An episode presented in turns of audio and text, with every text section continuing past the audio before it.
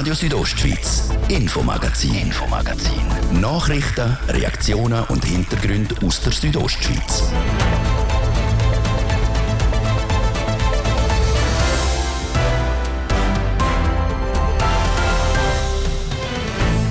Tagelang ist die griechische Ferieninsel Rhodos in Flammen gestanden. Mittlerweile sind die meisten Brände aber gelöscht. Trotzdem, der Schock bei den Einwohnerinnen und Touristen dürfte gross sein. Auf Griechenland kann ich sicher lange nicht mehr. Seit ich fünf bin, jedes Jahr auf Griechenland in Ferien. Und jetzt ist es fertig. Wir haben mit einem Bündner geredet, der während dem Brand Rhodos in der Ferien war. Denn lange haben die Männer, die mit Männern Sex haben, überhaupt nicht Blut spenden dürfen. Seit fünf Jahren dann nur unter strengen Bedingungen. Und jetzt ist klar, es gibt keine Diskriminierung mehr über Blutspende. In Graubünden rechnet man aber nicht mit einem grossen Ansturm. Und unser Nationalviertag steht vor der Tür. Was in Graubünden so alles am 1. August läuft, wir haben für euch einen Überblick. Das drei von der Thema im Infomagazin auf RSO vom Freitag am 28. Juli. Am Mikrofon ist Manuela Meuli. Einen guten Abend miteinander.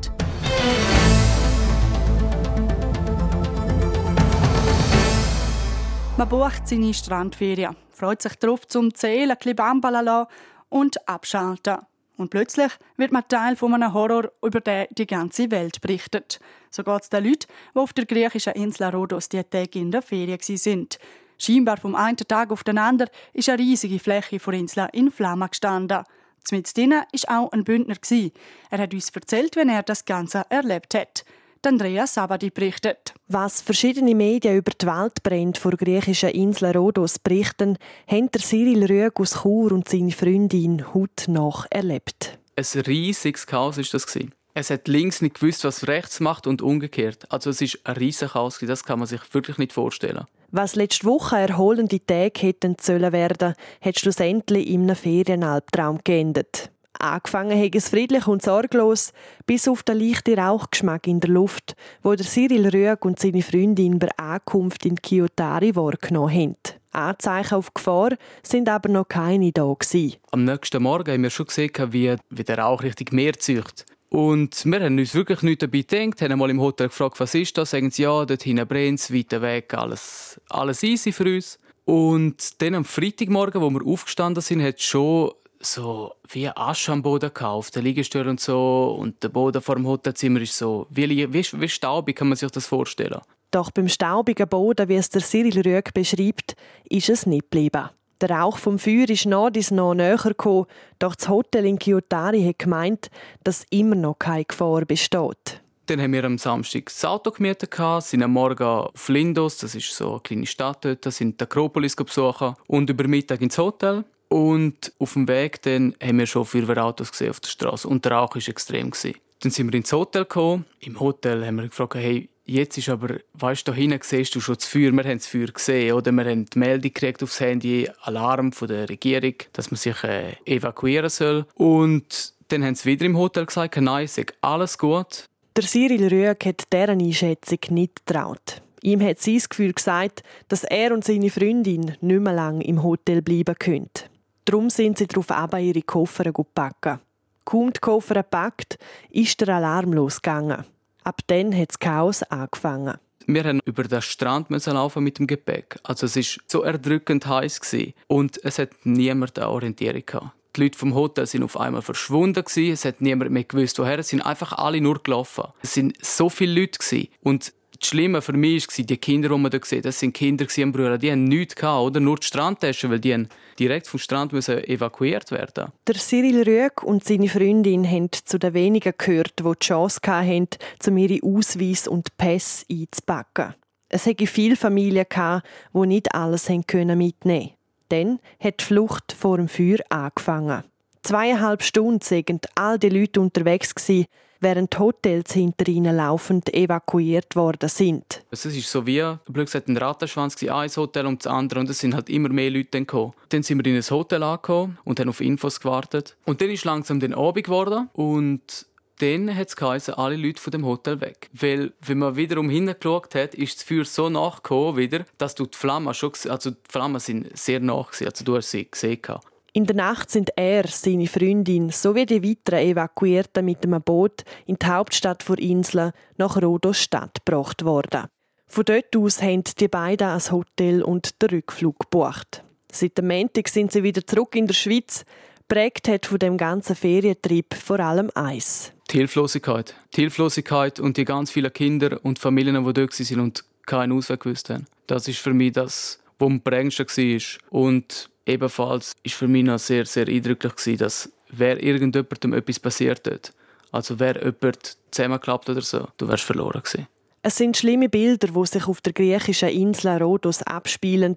Der Cyril Rüegg verbringt seine Ferien schon seit Kind in Griechenland. Nach dem Erlebnis werde er das Land aber nicht mehr so schnell wieder besuchen. Die Waldbrandgefahr rund ums Mittelmeer die besteht weiterhin. Es betrifft mittlerweile aber nicht nur die griechische Insel Rhodos, sondern auch Portugal und Kroatien. Er ist fast so groß wie ein Fünferli, kann aber einen riesen Schaden in der Landwirtschaft anrichten. Der Japankäfer. Vor wenigen Tagen ist der Schädling im Kanton Zürich entdeckt worden. Dort werden jetzt harte Maßnahmen umgesetzt, um eine Ausbreitung vom Japankäfer zu verhindern stellt sich die Frage, könnte der Schädling auch plötzlich zu uns auf Graubünden kommen? Nochmal Andreas Sabadi. Der Japankäfer, wie es der Name auch schon sagt, stammt aus Japan. Ausgesehen tut er ähnlich wie der Gartenlaubkäfer oder der Junikäfer. Ein wichtiger optischer Unterschied: der Japankäfer hat weiße Haarbüschel an der Seite und am Füdli, was der Laubkäfer nicht hat. So klein und herzig der auch sein mag, der Japankäfer ist ein Schädling. Betroffen von Schädlingen sind beispielsweise die Weinberge. Der Walter Fromm ist vor kantonalen Fachstelle für Pflanzenschutz und Rebbaukommissär. Das wäre ein grosses Übel, wenn der bei uns jetzt äh, einfallen würde. Vor allem aufgrund von den äh, Möglichkeiten, die er hat, in, in grossen Populationen aufzutauchen und dann eben Fraßschäden an unseren Reben verursachen. Dass der Japankäfer einen grossen Schaden anrichten kann, ist auch in der Bevölkerung ein Thema. Darum ist die Aufmerksamkeit gross. Ja, wir haben jetzt vermehrt auch Meldungen gehabt in letzter Zeit, weil äh, durch die Medien ist, ist ja aufmerksam gemacht worden auf den Japankäfer. Aber bis jetzt die Sichtungen ist bis zu 100 Prozent der Gartenlaubkäfer gewesen. Der Schädling hat es auf gut 300 Pflanzenarten abgesehen. Darum frisst er ziemlich jede Pflanze kahl, wo ihm gerade in die Quere kommt. Dass sich der Japankäfer im Kanton Graubünden verirrt, ist eher unwahrscheinlich. Der Käfer kann sich laut Walter Fromm maximal in einem 5 Kilometer Radius bewegen und verbreiten. Als blinder Passagier können es dann aber auch mehr als die 5 Kilometer werden. Dort, wo am ehesten mit dem Japankäfer gerechnet wird, hat der Kanton darum Insektenfallen aufgestellt. Die wahrscheinlichste Route ist die San Bernardino-Route, also das Rheintal, dort, wo wir auch den Hauptstrom vom Verkehr haben. Und wir machen ein sogenanntes äh, Monitoring, Gebietsüberwachung, auch was der Japankäfer betrifft. Und so sind die Fallen äh, bei der Raststätte äh, vorhanden, damit wir eventuell so einen blinden Passagier dort verwischen. Für den Fall, dass der Japankäfer nach Graubünden kommt, ist der Kanton vorbereitet. Man orientiere sich hier dabei an den Massnahmen, die auch der Kanton Zürich einsetzt. Das heißt, man grenzt das Gebiet ein und versucht zuerst einmal mit Insektizid die gesichteten Käfer abzutöten und eventuell mögliche äh, Nachfolger von denen auch. Und wenn das nicht nützt, dann muss man natürlich das Gebiet weiter ausbreiten, wo mit Insektizid bekämpft wird. Und wenn dann immer noch Lebewesen oder, oder Insekten gefangen werden, muss man dann andere Maßnahmen ergreifen. Das könnten beispielsweise insektenschädliche Pilze sein, die im Boden eingesetzt werden weil die Weibli ihre Eier wie die Maikäfer in den Boden ablegen. Sollte einem so ein Japankäfer mit seinen weißen Haarbüscheln unter die Augen gehen, dann kann man das per kantonaler Fachstelle für Pflanzenschutz beim Plantenhof in Langquart melden. Spenderblut kann Leben retten. Aber nur, wenn Patientinnen und Patienten im Spital gesundes Blut kriegen. Vor dem Blutspenden wird man darum genau untersucht. Spenderinnen und Spender sind bis jetzt aber nicht alle gleich behandelt worden. Für Männer, die mit Männern Sex haben, haben andere Regeln gelten. Das ändert sich das Jahr. Warum das gemacht wird und wie die Änderungen im Blutspendezentrum Graubünden ankommen, Zarina von Wiesenflur berichtet. Männer, die mit Männern Sex haben, die haben lange nicht Blut spenden. Das hat sich 2017 geändert. Sie müssen aber nach dem letzten Mal Sex zwölf Monate warten. Laut Daniela Angelilis, der Geschäftsführerin vom Blutspendedienst Graubünden, hauptsächlich wegen der Gefahr von AIDS. Das ändert sich das Jahr. Da haben wirklich die wissenschaftlichen Daten gezeigt, dass das Risiko mittlerweile noch kleiner geworden ist, wirklich in der ganzen Bevölkerungsgruppe. Und aus dem Grund ist es jetzt auch Zeit, dass man das kann weiter lockern bzw. vor allem eben gleichstellen. Das heißt, ab November gilt für alle Spenderinnen und Spender das Gleiche. Wer einen neuen Sexualpartner oder Partnerin hat, muss vor dem Blutspenden vier Monate warten. Weil man könnte sich mit einer Krankheit angesteckt haben. Das zu merken könnte teilweise ein paar Wochen dauern. Darum auch die Wartefrist. Wer kurz vor dem Spenden mehr als zwei Partnerinnen oder Partner hat, muss ein Jahr warten. Wichtig ist, dass alle Spenderinnen und Spender ehrlich sind. Es geht ja nicht darum, dass wir einfach Interesse daran haben, was die Leute so alles so treiben. Wir sind wirklich angewiesen darauf, dass unsere Blutspender auch die Fragebögen wahrheitsgemäß ausfüllen. Sie tun das auch mit ihrer Unterschrift bezeugen, dass sie das wahrheitsgemäß ausgefüllt haben. Und wir vertrauen da den Leuten wirklich. Mehr Leute, die Blut spenden, erwarten das Blutspendezentrum wegen dem nicht. Das ist aber auch nicht das Ziel, so Daniela Angelilis vom Blutspendedienst Graubünden. Es war nicht das Ziel, dass wir jetzt mit dieser Absenkung oder Angleichung der Kriterien mehr Spender ansprechen wollen. Dass wir jetzt hier einen Ansturm haben, das erwarten wir eigentlich nicht. Aber wir freuen uns sicher über jeden neuen Spender, der kommt. Die nächste Aktion vom Blutspendedienst Graubünden ist am 7. August zu Nefels. Mehr Infos kriegen ihr auf blutspende-gr.ch. In ein paar Tagen hängen wieder überall Schweizer Fähnchen, Girlanden und Lampion. Es wird Gerstensuppe gegessen und hier und da sogar ein Feuerwerk abgelassen. Am nächsten Dienstag, am 1. August was am Nationalviertag bei uns im Kanton so läuft, dann hat Tina Schlegel mit einer Vorschau. Viele Gemeinden haben ein Programm für den grossen Tag zusammengestellt und die Programme haben einiges zu bieten. In ein paar Gemeinden wird mit den Feierlichkeiten zum Geburtstag der Schweiz aber schon am 31. Juli angefangen. So zum Beispiel auch in Davos, sagt Samuel Rosanast. Er ist der Leiter Kommunikation bei der Destination Davos Klosters. Festaktivitäten starten bei uns schon am 31. Juli.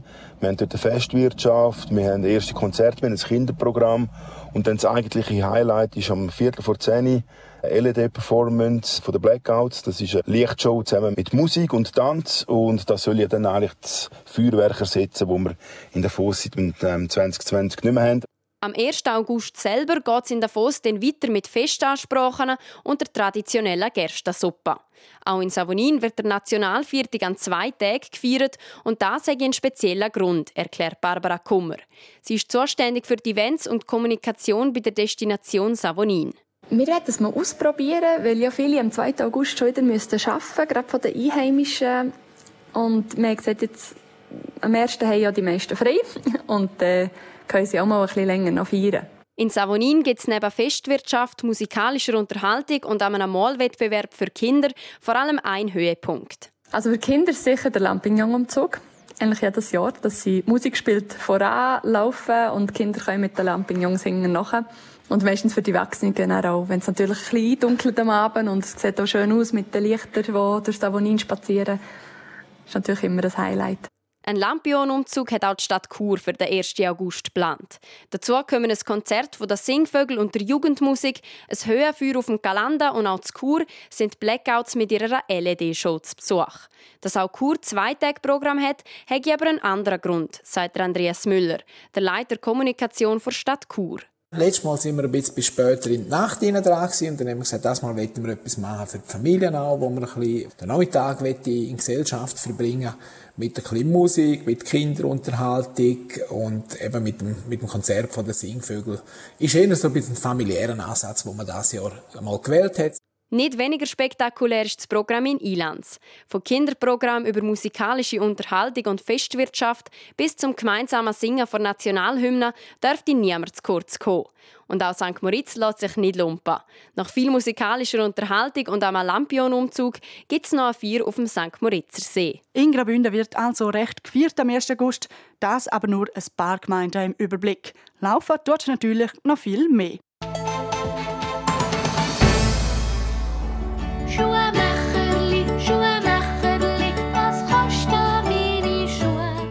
Geht heute eigentlich noch zum Schuhmacher? Wahrscheinlich die wenigsten. Als Sportlerinnen und Sportler oder auch im Alter haben viele Leute aber spezielle Anforderungen an ihre Schuhe. Und dort kommen die Orthopädie-Schuhmacherinnen oder Schuhmacher ins Spiel.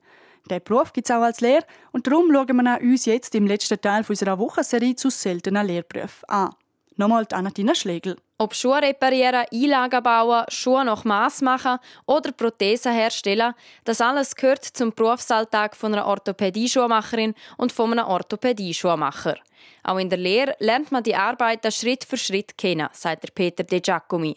Er ist Geschäftsführer und Inhaber von De Giacomi Schuhmode und der einzige im Kanton, wo der Beruf als Lehrstelle anbietet. Für das hat er auch eine Erklärung.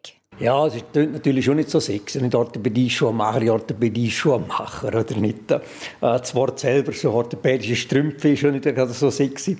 Aber eben, der Beruf hat sicher auch eine riesige Wandlung durchgemacht. Also das Berufsbild von früher, der Schuhmacher auf seinem Höckerli und mit Leder, äh, die Zeiten sind schon ein bisschen vorbei. Das veraltete Bild ist also definitiv nicht mehr zeitgemäß. Heute schaffen sie mit modernen Geräten, technischen Hilfsmitteln und Maschinen.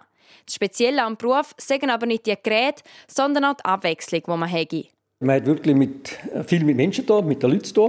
Und jeder hat sein eigenes Problem mit den Füßen oder mit dem Bewegungsapparat.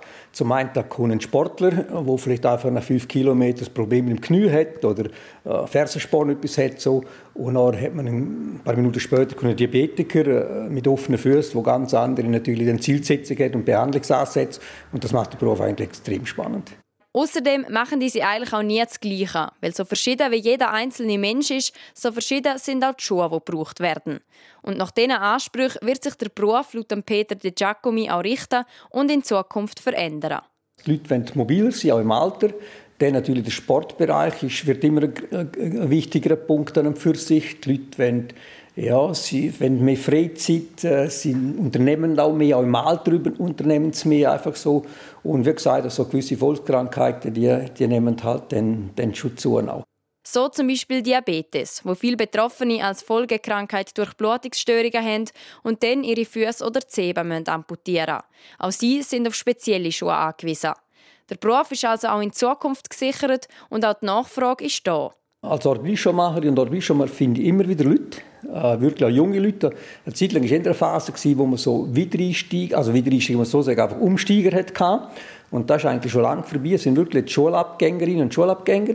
Und äh, in der Regel habe ich ja, alle Jahr, alle zwei Jahre äh, habe ich doch jemanden in, in, in der Lehre, in der Ausbildung. Die Lehre geht dann vier Jahre und dort sagen wir vor allem in der Werkstatt am Arbeiten.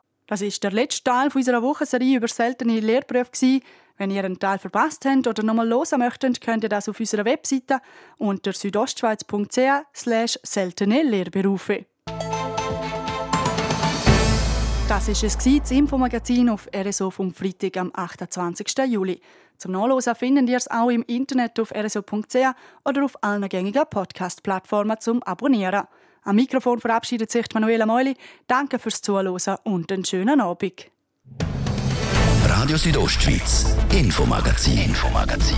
Nachrichten, Reaktionen und Hintergründe aus der Südostschweiz.